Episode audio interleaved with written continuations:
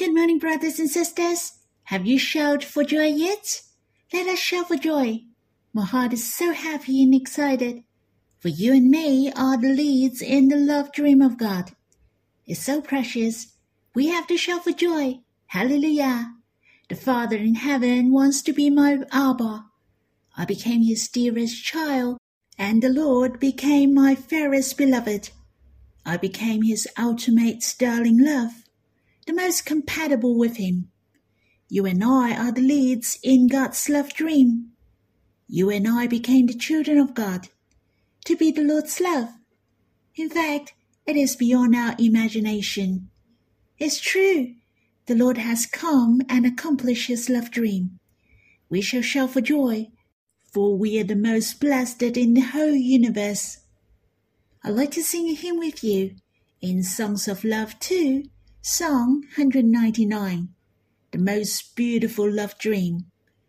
You shall sing with a worshipping heart, a heart of drawing near Him. Let us sing the song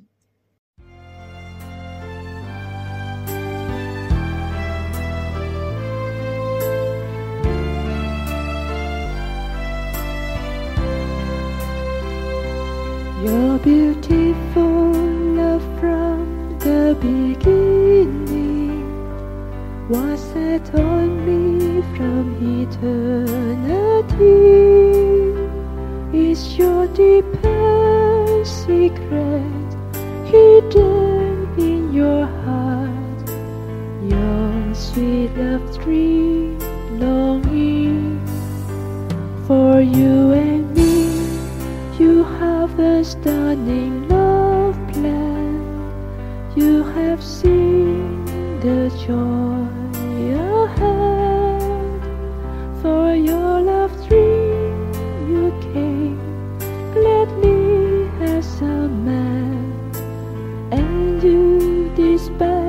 all the shame.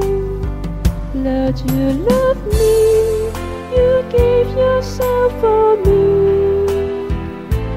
Your deftly love shakes God's heart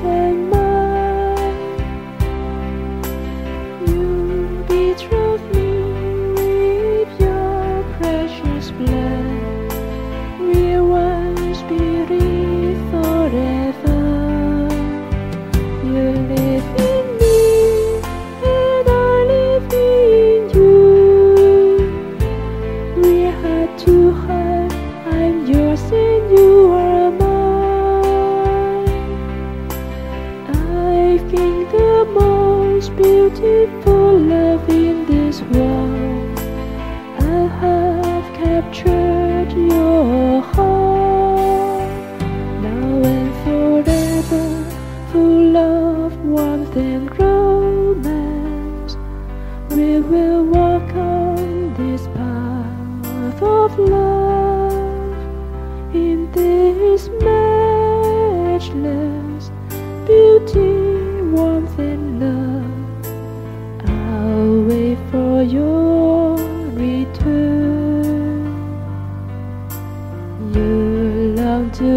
carry me home.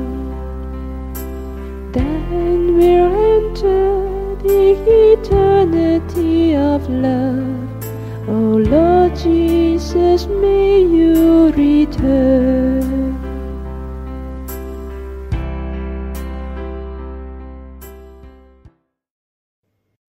I was singing along with my daughter's recording of this song. Do you find it is a bit strange? But I really like one of the sentences.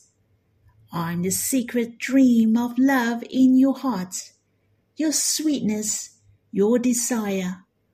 It is not overreacting at all. In Exodus chapter 31, the seventh day is the Sabbath.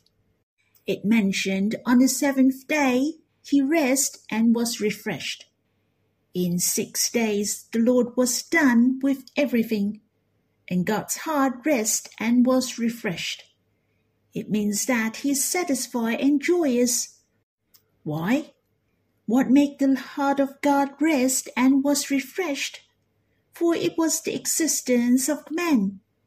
God could draw near to man the closest. I really cherish that this is the most beautiful love dream. Yet God wants to be united with us forever. It's so wonderful. It is the most beautiful dream indeed.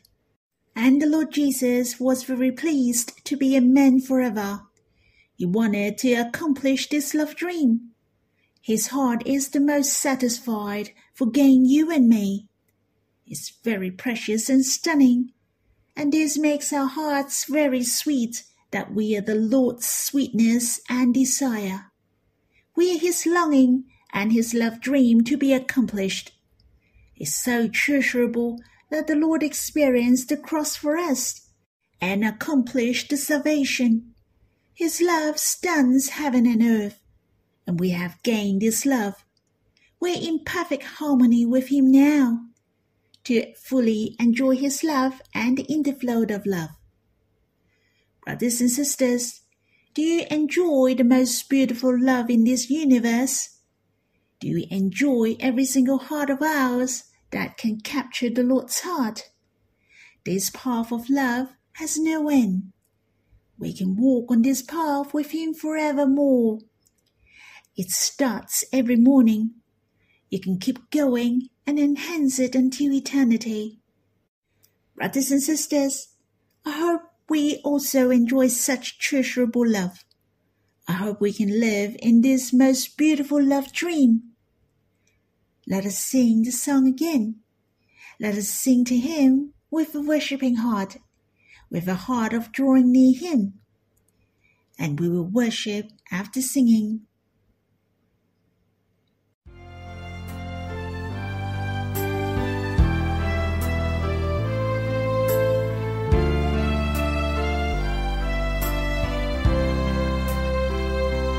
You're beautiful love from the beginning was set on me from eternity. Is your deepest secret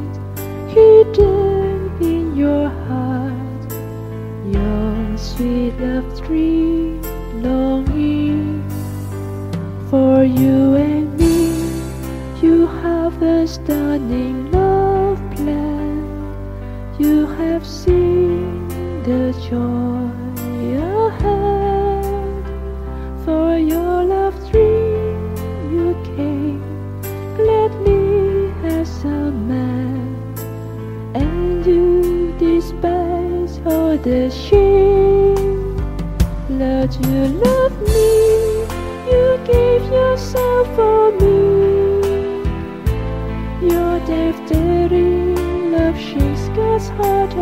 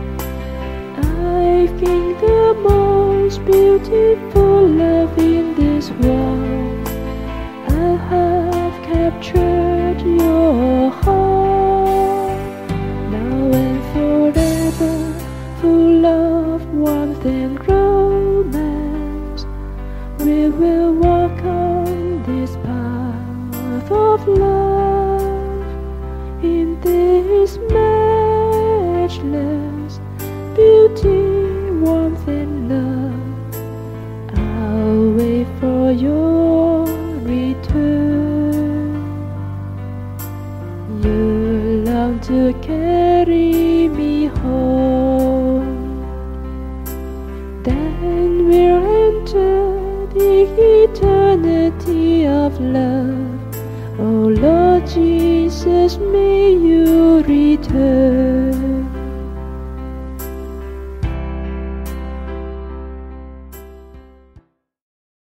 Lord, truly we're so blessed. You're the existing one, the infinite. Yet you have the most beautiful love dream which is related to us. and we're the leads in this love dream. These secrets and your love dream are your sweetness, your desire which compelled you to nail on the cross. We are your joy set ahead. Lord, it's so precious. You are overjoyed to be a man forever. You despised and endured the cross to accomplish this most beautiful love dream. O Lord, we are yours forever, for you purchased us with a high price, so that we're the most compatible with you. It's so cherished that we can be united with you closely, that we live in the depth of your heart, to be heart to heart with you. We're in perfect harmony with you, to experience the love path of pain paddles and it will enhance me boundlessly forevermore. O oh Lord, it's so precious that this love dream satisfies most the heart of Abba's, yours and ours, and even the whole eternity is greatly blessed. Lord, how amazing your love dreams have accomplished on us gloriously. O oh Lord, May you help us to enter into the eternity of love. May you come soon.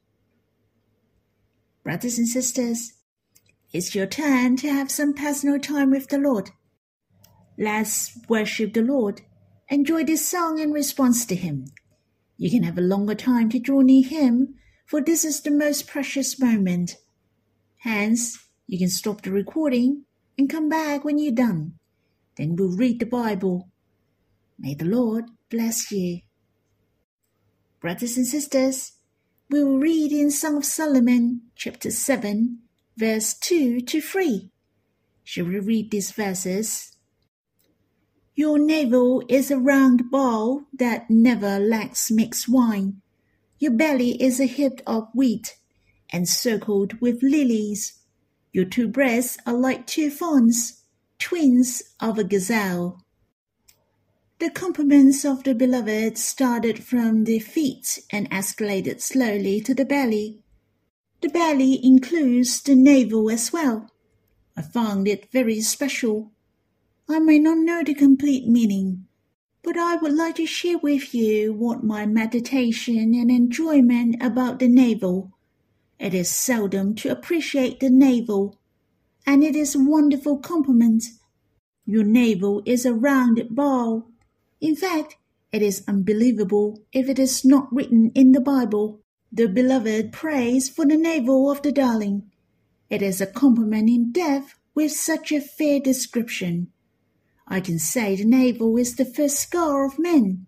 It was the scar when the umbilical cord dried up and disconnected from the baby after birth. Do you take notice of your belly button? I don't. If you don't take notice of it, then you will not appreciate it at all. And I don't think my belly button is lovely. Well, let me share with you my enjoyment when I meditate on the navel. Firstly, the beloved took notice of the most inconspicuous spot. I was really touched for I find the Lord really cares about the tiny matters of every one of us. Even if you will ignore it or you don't mind about it, but the Lord sees it. Not only he can see it, but he admires. His love is meticulous. He appreciates my smiling face. He treasures my confidence in him. He values all my simple responses from a heart. The compliment of your face, eyes, nose, hair are ordinary and common, but praising the navel is a bit weird. It is a little spot on the whole body that has to be praised. Brothers and sisters, our hearts to God, our love to the Lord, our trust in Him, the Lord will not forget even every single bit. On the other hand, as I have mentioned, the navel is like a scar, but it said is a round bowl that never lacks mixed wine. The wine represents the abundance, the grace, joy, and power of the Lord. I remember the first sign of the Lord turning the water into wine. It is essential to have the wine in the wedding feast. As a result, the Lord performed the first sign. He turned the water into wine. The wedding banquet filled with joy, and it was the best wine which he turned from water. The power and grace of God are sufficient for us.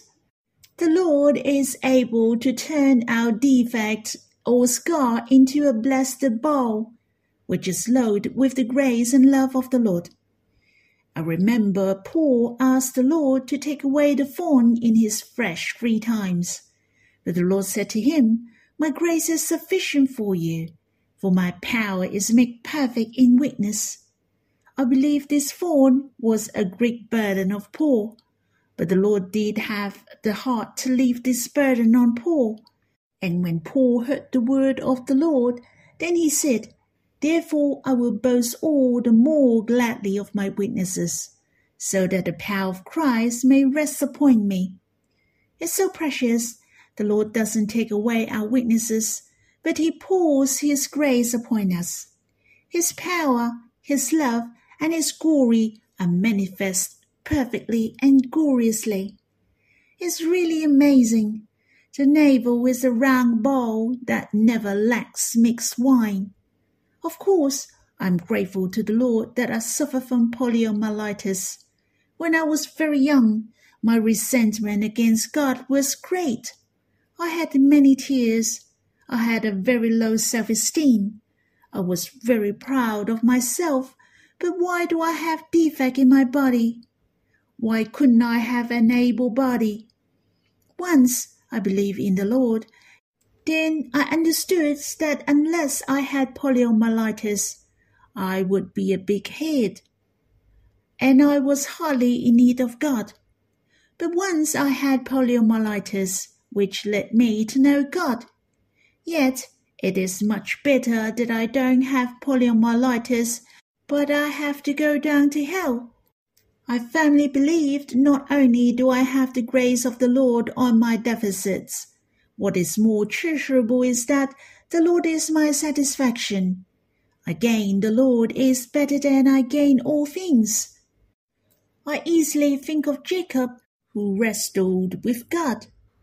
God touched his hip socket, and Jacob's hip was put out of joint but it was worthy for him, for what he got hold of was the blessing of God and his promise. Jacob became Israel, the prince of God. It is so precious. Brothers and sisters, we shall see that the power of God is made perfect in witness. His grace is sufficient for us, no matter how many wounds you had in the past, how many shadows you had in the past He is able to change the difficulties into the blessed bowl that never lacks mixed wine. Let's pay special attention to the mixed wine, as it is measured, planned, and mixed. It is tailor made for you and me. Or you don't have poliomyelitis like me, but you may have an ugly belly button. Well, don't you worry. Your navel is a round bowl that never lacks mixed wine.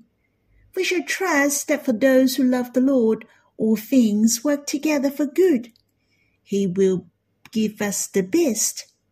Next, it comes to the belly is a heap of wheat, encircled with lilies. I thought of a heap of wheat. It is running over. It is narrow in the middle and then wider at the bottom. Can you imagine the belly is dressed with a belt? There are a lot of verses speaking of belly in the Old Testament. Very often it always related to the belt. And there are two verses are about the belly. First of all, it is in Psalm 18 verse 32. The God who equipped me with strength and made my way blameless. And the other verse is in the first letter from Peter, chapter 1, verse 13. Therefore, preparing your minds for action and being sober minded, Set your hope fully on the grace that will be brought to you at the revelation of Jesus Christ. These two verses reminded me a Christian who trusts in the Lord and overcame sins. So he make his way blameless in order to satisfy the Lord's heart. The Lord admires us to equip and prepare for him, to prepare our hearts in control we should control ourselves by trusting in the power of God who keeps us from sinning, so that our ways are blameless. God is able to help us, for He is real. If we're willing to be watchful and bound ourselves, then we're encircled with lilies. We are walking in pure and noble character and have good testimonies to glorify God and do good to others. Brothers and sisters, may we trust in God and we can do all things through Him who gives us strength. Let us equip ourselves, keep ourselves, and overcome sins. To keep our minds by living with the Lord from morning to night. Lastly, the compliments of two breasts. Compare with the beloved's compliments of two breasts earlier on in chapter 4, verse 5 was very similar but it is not quite the same. Let me read chapter 4, verse 5 again and see if you notice the difference. In chapter 4, verse 5 mentioned, Your two breasts are like two fawns, twins of a gazelle, that graze among the lilies. And in chapter 7, verse 3 mentioned, Your two breasts are like two fawns, twins of a gazelle it doesn't say these two fawns graze among the lilies. Why are they not grazed among the lilies? I believe there was the meaning behind it. Or these two fawns have grown. They have grown and they were too old to be fed, no longer living in a greenhouse. They grazed among the lilies when they were young. The environment was beautiful. They may be grazing, but no longer among the lilies, for they have grown and became mature. Speaking of the darling has grown, and she has made progression. Her provision to others was abundant.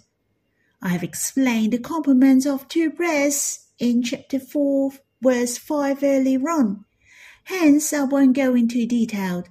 I hope we're getting mature and being nourished and providing for others. As a result, the life of many brothers and sisters and believers of the Lord are more abundant. If it is the case, remember we cannot have malnutrition.